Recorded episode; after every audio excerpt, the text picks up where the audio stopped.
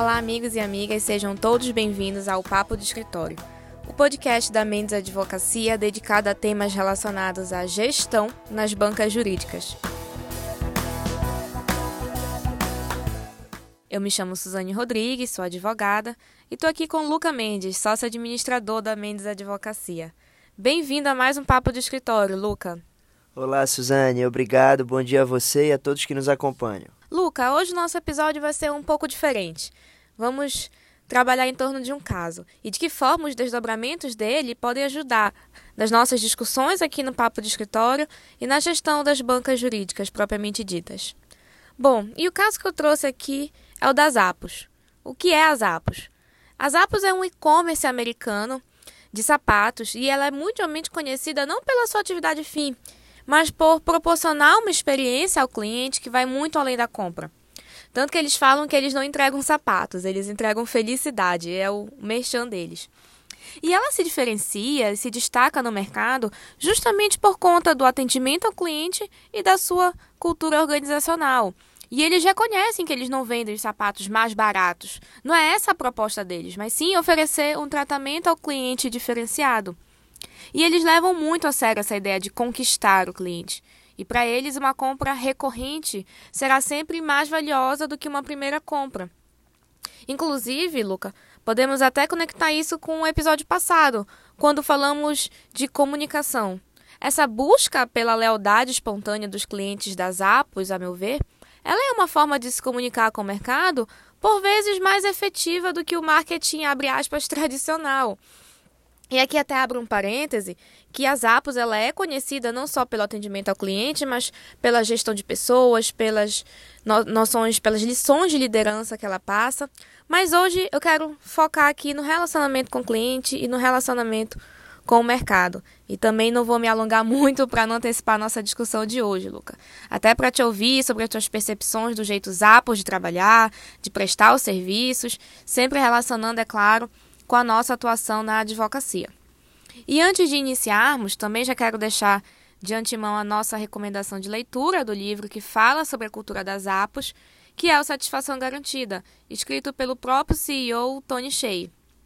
Então, de que forma podemos aplicar os ensinamentos da e, as, e a experiência das APOS né, nos escritórios de advocacia? Eu sei que já falamos tangencialmente sobre entrega de valor ao cliente em outros episódios, principalmente quando falamos da construção de uma boa reputação na advocacia. Mas eu acho que hoje ela pode ser também o ponto central da nossa discussão aqui. Então, Luca, quais são as lições que podemos extrair da cultura das APOS e como podemos aplicá-las no nosso dia a dia, pensando na advocacia, né, nos advogados como prestadores de serviço? Suzane, muito, muito bacana é, o caso que escolheste para a gente tratar no episódio de hoje. Mais uma oportunidade da gente se aproximar desse tema tão importante que é a entrega de valor, o relacionamento com o mercado, com os clientes. Uh, bem legal também a recomendação de leitura, o livro Satisfação Garantida. Além desse livro, uh, os executivos das APOS também uh, têm, acho que a gente acha até pela internet, um livro, um material que fala sobre a cultura das APOS e que foi escrito pelos próprios colaboradores. Então o Tony Shea chegou lá com todos e falou: Olha, como é que vocês enxergam a cultura das apps? E aí eles é, gostou tanto do, do produto, dessa pergunta, que sem edições publicou o material, só fazendo ali correções de erros gramaticais e afins.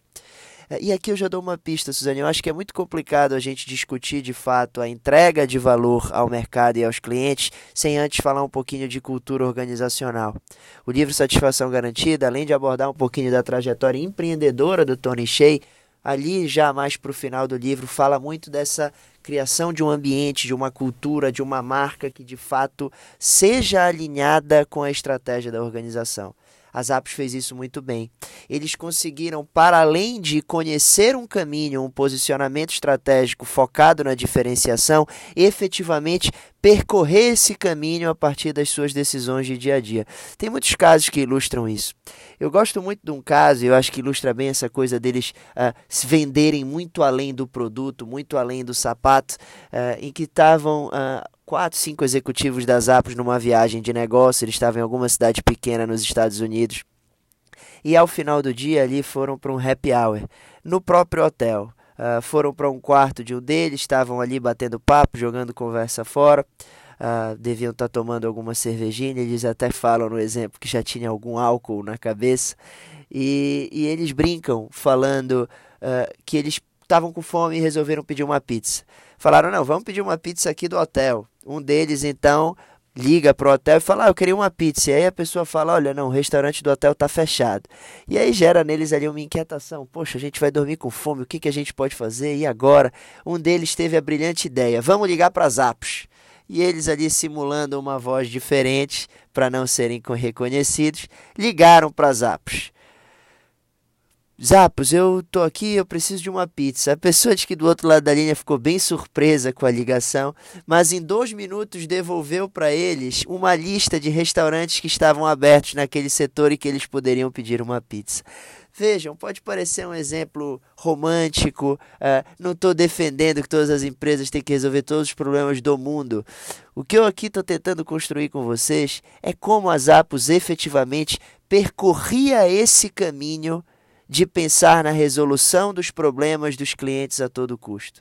Nessa cultura que eles disseminavam por toda a organização, falando que os clientes tinham que passar a todo momento pelo pelo wow moment, por aquele momento de falar não, uau, eras, eles resolveram esse problema para mim que para além disso eles precisavam ter um trabalho, como você colocou, de gestão de pessoas, de comunicação interna, de compartilhar esses valores e essa cultura para que ela de fato fosse aplicada nas decisões uh, do dia a dia.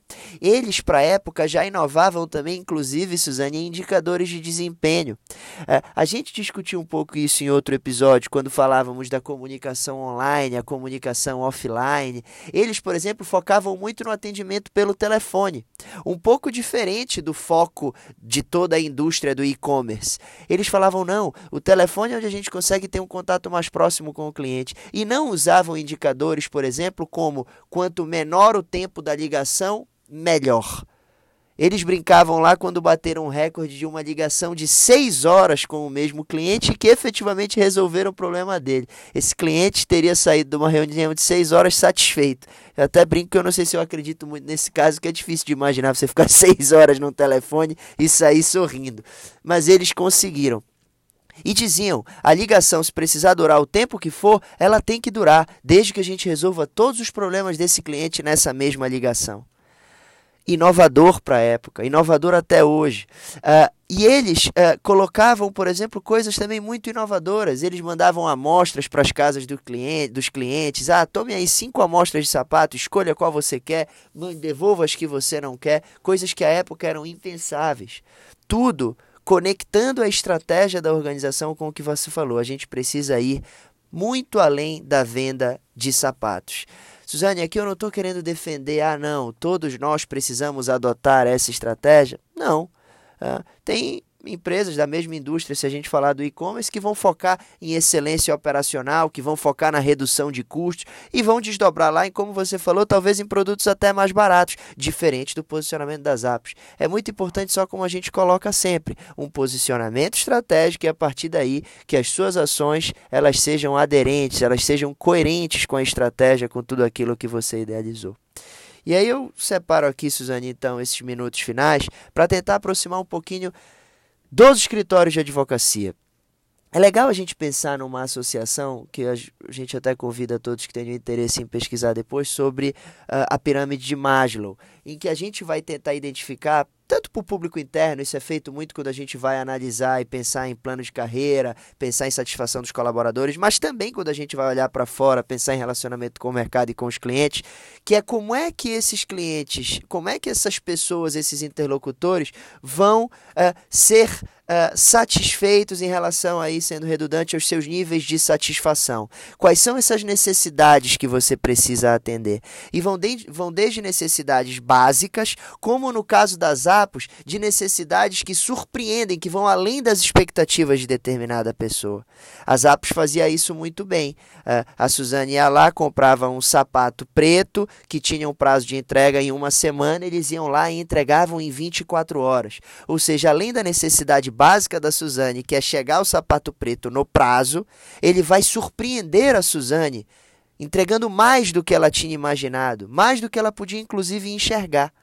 Só que o que é muito interessante é que eu aproximo dos escritórios de advocacia, que de nada adianta eu pensar em ficar surpreendendo o meu cliente, ou seja, entregando o sapato preto da Suzane em 24 horas, se eu entregar o sapato dela errado, se ao invés de preto eu entregar um sapato vermelho e num tamanho diferente do que ela escolheu para nós, escritórios de advocacia, que é muito é, que é muito presente a gente colocar enquanto discurso organizacional que trabalhamos com diferenciação, que trabalhamos com personalização, que uh, somos grandes prestadores de serviço.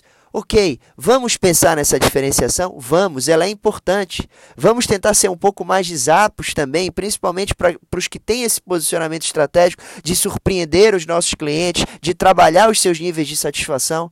Mas nós não podemos esquecer nunca das necessidades básicas.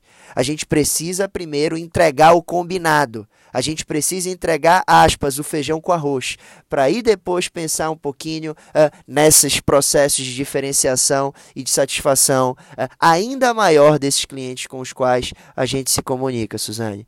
Eu quero te agradecer muito pela oportunidade da gente ter discutido junto esse caso, agradecer a todos que nos ouviram e que a gente possa, em mais episódios, discutir em torno ou de casos, de livros. Mandem para nós também sugestões, serão muito bem-vindas para que a gente siga se conectando. Obrigado e até quarta que vem. Muito bom o episódio de hoje, Luca. Espero que nossos ouvintes tenham a curiosidade despertada, né, para ler um pouquinho mais sobre as APOS e refletir em como aplicar todas essas lições no nosso dia a dia, nos seus escritórios de advocacia.